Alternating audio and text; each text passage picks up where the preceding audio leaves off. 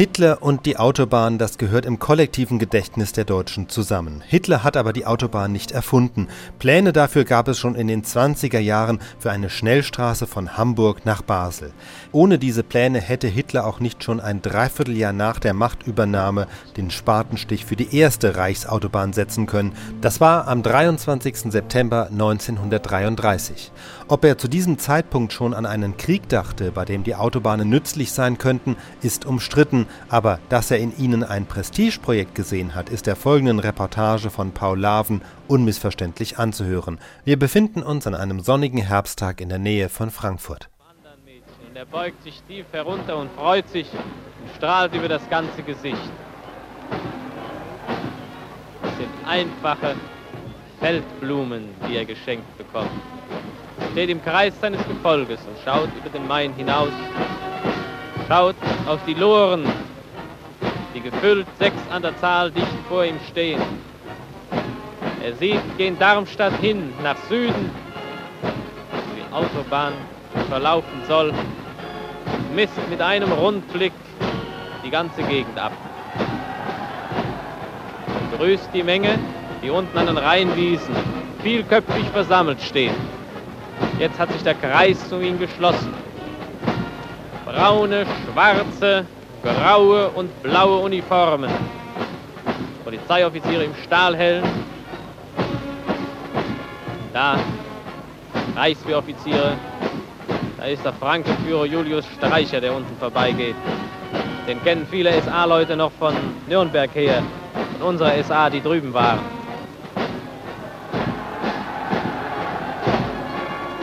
Begrüßung nimmt kein Ende.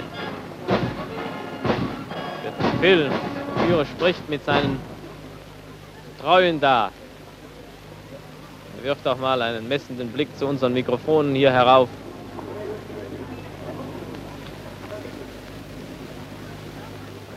Es scheint, als suche er jemand, aber er sucht die Arbeiter, die jetzt um die Loren versammelt Achtung! sind mit ihren Spaten. Achtung! Die feierliche Baueröffnung der Reichsautobahn Frankfurt am Main, Darmstadt, Mannheim, Heidelberg hat begonnen. Es ist für Frankfurt eine besondere Genugtuung, dass heute die Reichsautobahn eröffnet werden kann, da der Gedanke der Reichsautobahnen schon seit vielen Jahren von einem Frankfurter Parteigenossen, Generaldirektor Hof, gepflegt und gefördert worden ist, der die Unterstützung des Gauleiter Sprenger schon seit Jahren hatte. Es ist eine besondere Genugtuung, dass unter der genialen Schirmherrschaft unseres Führers der feierliche Akt heute hier vor sich gehen kann. Es spricht jetzt zu Ihnen unser Gauleiter, der Reichsstatthalter in Hessen, Parteigenosse Sprenger.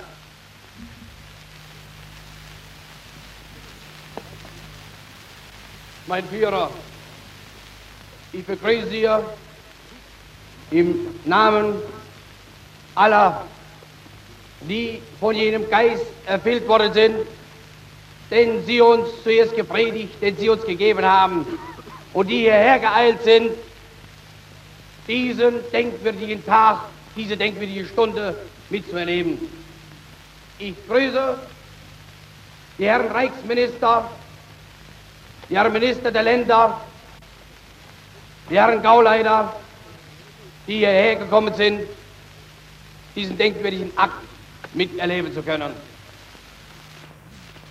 Mein Führer, oft sind Sie zu uns gekommen und haben uns durch Ihr persönliches Beispiel Mut gegeben und den Glauben erhalten, dass letzten Endes Ihr Wille in Deutschland zum Siegeführer, dass das Volk sich letzten Endes zu Ihnen, zum Nationalsozialismus bekenne.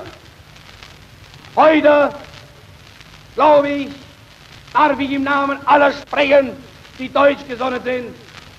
Wir sind über den Kampf hinweg der Volksgewinnung. Das Volk selbst hat sich in treuer Gefolgschaft hinter sie gestellt und ist bereit, mit ihnen durch die Tat zu vollenden, was sie dem Volk geheißen.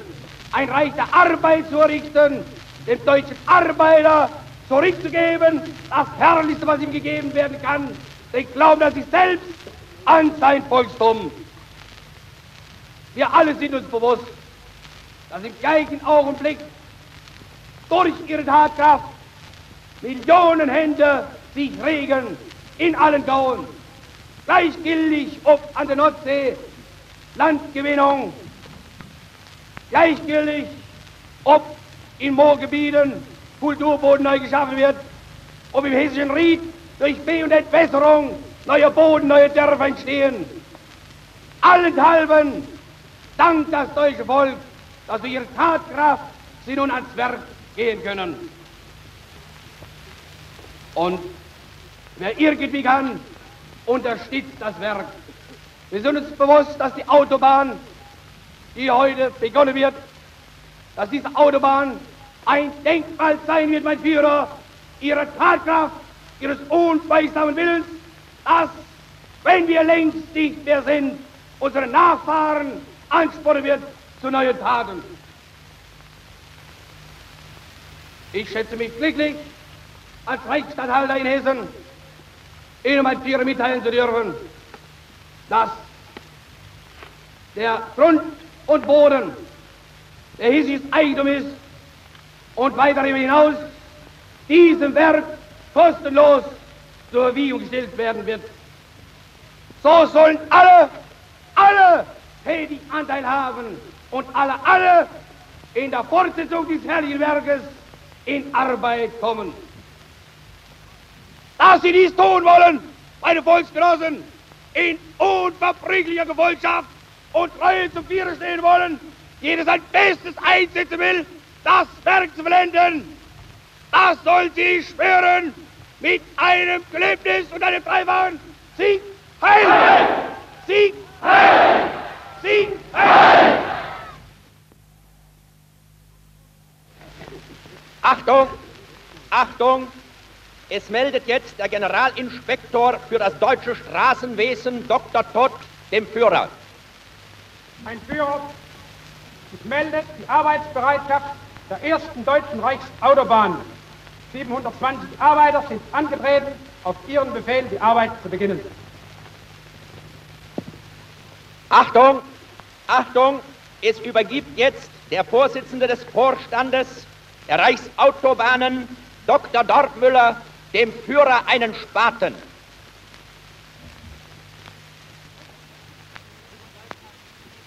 Deutsche Reichsbahngesellschaft und ihre jüngste Tochtergesellschaft, die deutschen Autobahnen, sind hierher gekommen, um Ihnen, Herr Reichskanzler, diesen Ehrenspaten zu übergeben. Er soll ein Erinnerungsstück sein für Sie in späten Tagen. Das ist ein sehr großer Gedanke, den Sie auf Deutschland übertragen haben, dass nämlich ein großes Netz von Autobahnen über das ganze Land erstrecke, sich heute zu verwirklichen beginnt. Ich habe zuzufügen den Dank, dass Sie die deutschen Reichsbahnen und deutschen Eisenbahnen und deutschen Autobahnen zusammengeschlossen haben zum Nutz und Fromm unseres Vaterlandes. Achtung!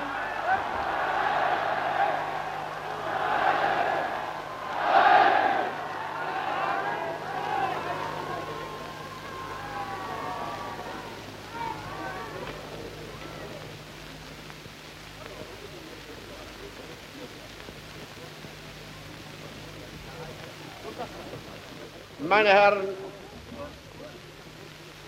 Minister, meine Herren Präsidenten der Reichsbahn und der Reichsbank, meine Herren Statthalter, Gauleiter und Parteigenossen und meine deutschen Arbeiter.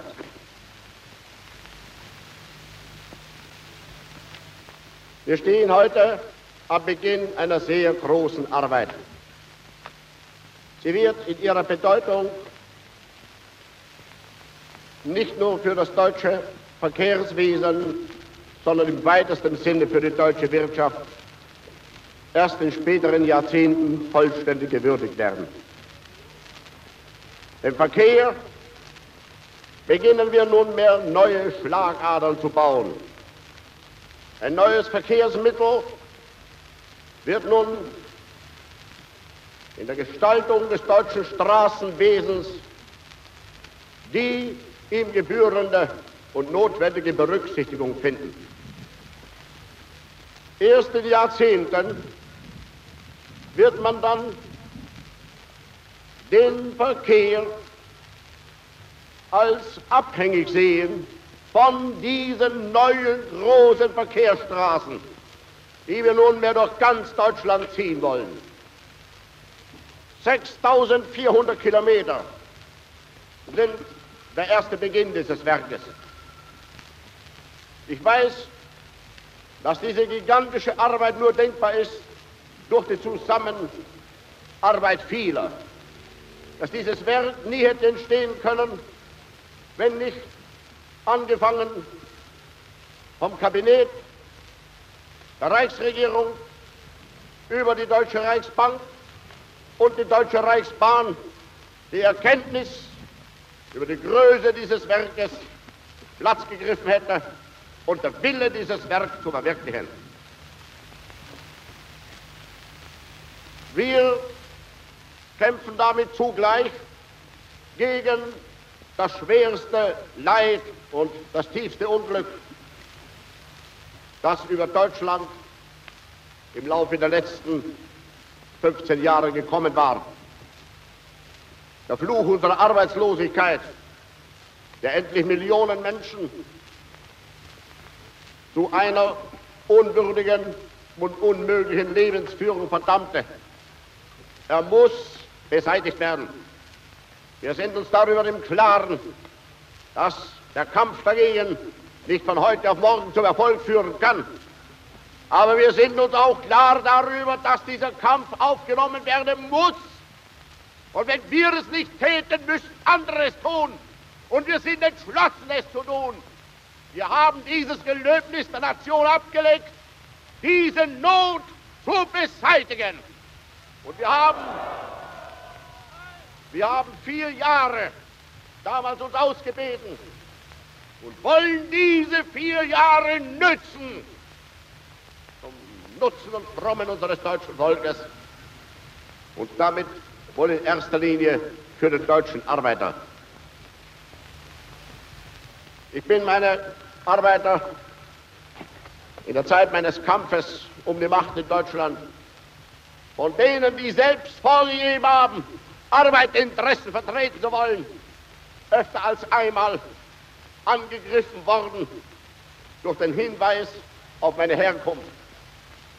Man hat mir öfter als einmal vorgeworfen, was will der eigentlich? Ein ehemaliger Bauarbeiter oder ein Anstreicher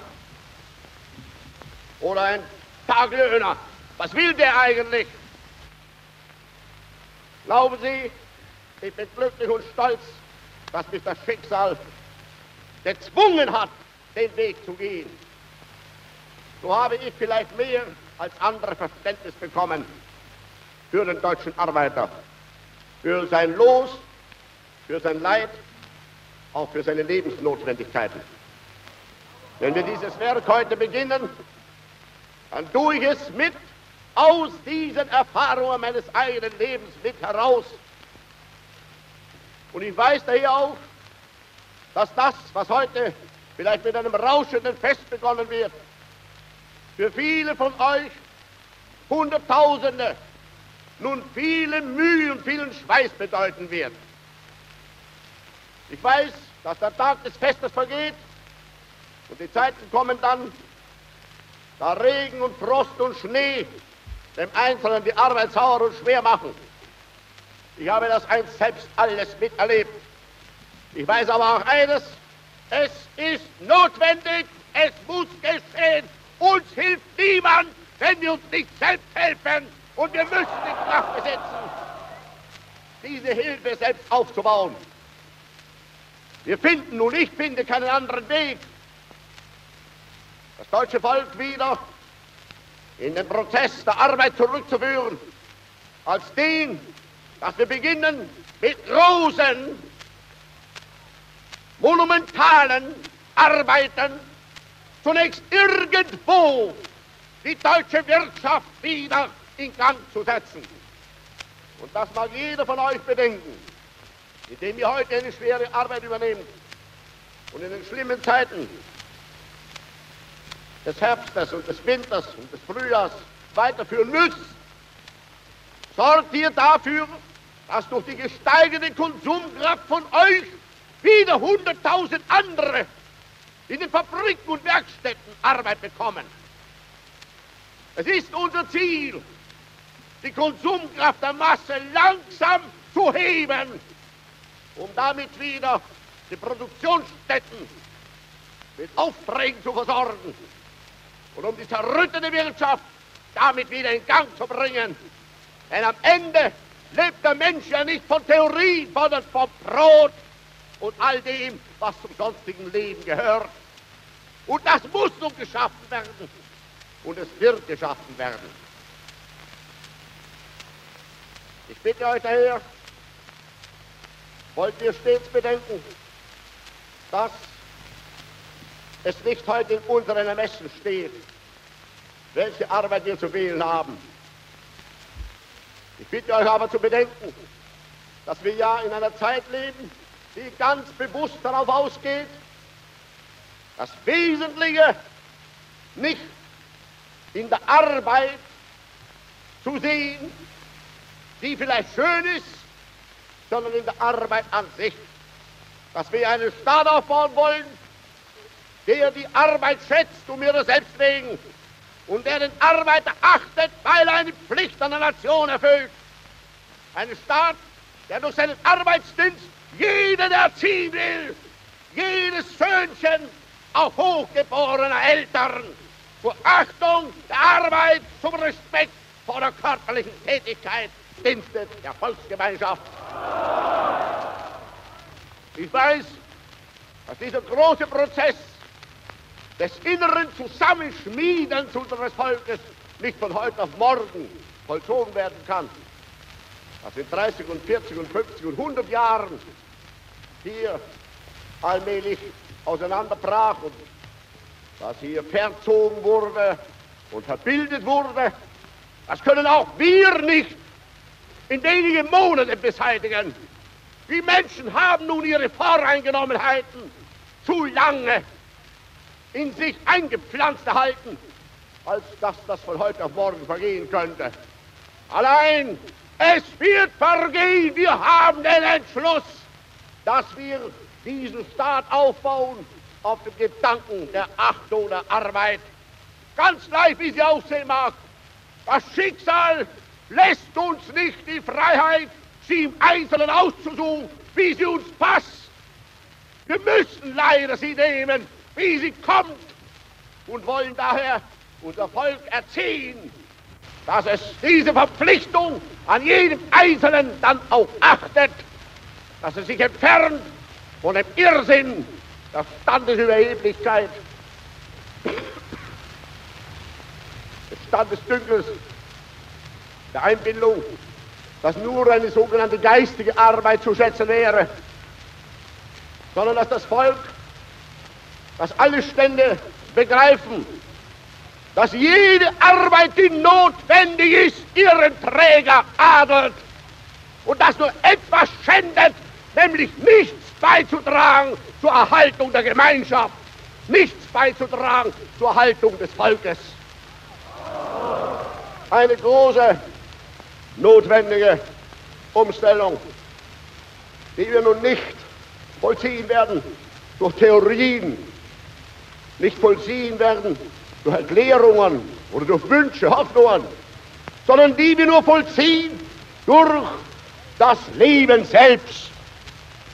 Und indem wir heute Millionen Menschen ansetzen für die Wiedergenesung der deutschen Wirtschaft und Hunderttausende ansetzen für große, monumentale, ich möchte sagen, Ewigkeitswert in sich tragende Arbeiten, werden wir dafür sorgen, dass in der Zukunft das Werk sich nicht mehr trennt von denen, die es geschaffen haben. Man soll in der Zukunft nicht denken nur mehr an die, die es projektierten oder an die, die es als Ingenieure dann in Pläne brachten, sondern auch an die, die durch ihren Fleiß, durch ihren Schweiß und durch ihre harte Tätigkeit die Pläne und die Gedanken verwirklichten zum Nutzen des ganzen deutschen Volkes. Und so kann ich mir in dieser Stunde nichts Schöneres denken, als dass sie nicht nur eine Stunde der Einleitung ist für den Bau dieses größten Straßennetzes der Welt, sondern dass diese Stunde zugleich wieder ein Markstein ist für den Bau der deutschen Volksgemeinschaft. Jener Gemeinschaft, die uns als Volk und als Staat endlich das geben wird, was wir mit Recht auf dieser Welt fordern und verlangen dürfen. Wenn uns das gelingt, dann wird auch dieser Tag einst fortleben als ein Tag der Begründung eines Volkes und damit eines neuen Reiches. Verbitte ich Sie denn, gehen Sie jetzt zur Arbeit, der Bau möge jetzt beginnen, das Werk nehme seinen Anfang und ehe sechs Jahre vergangen, soll ein Riesenwerk zeugen von unserem Willen, unserem Fleiß, unserer Fähigkeit und unserer Entschlusskraft. Deutsche Arbeiter an das Werk!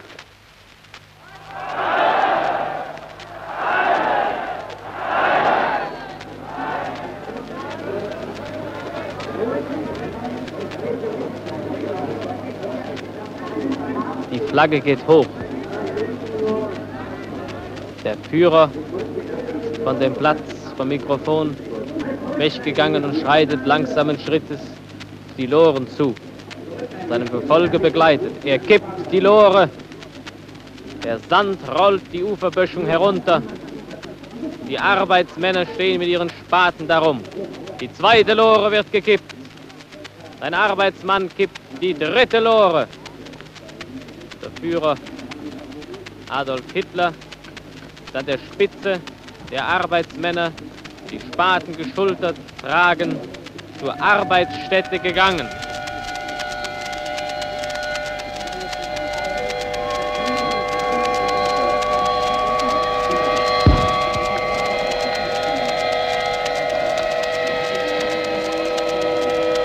Hier ist der Deutsche Rundfunk. Der Führer, Volkskanzler Adolf Hitler hat in Frankfurt am Main den Bau der ersten Reichsautobahn Frankfurt-Darmstadt-Mannheim-Heidelberg eröffnet. Die Reichssendung ist beendet. Die Sender kommen wieder nach eigenem Programm.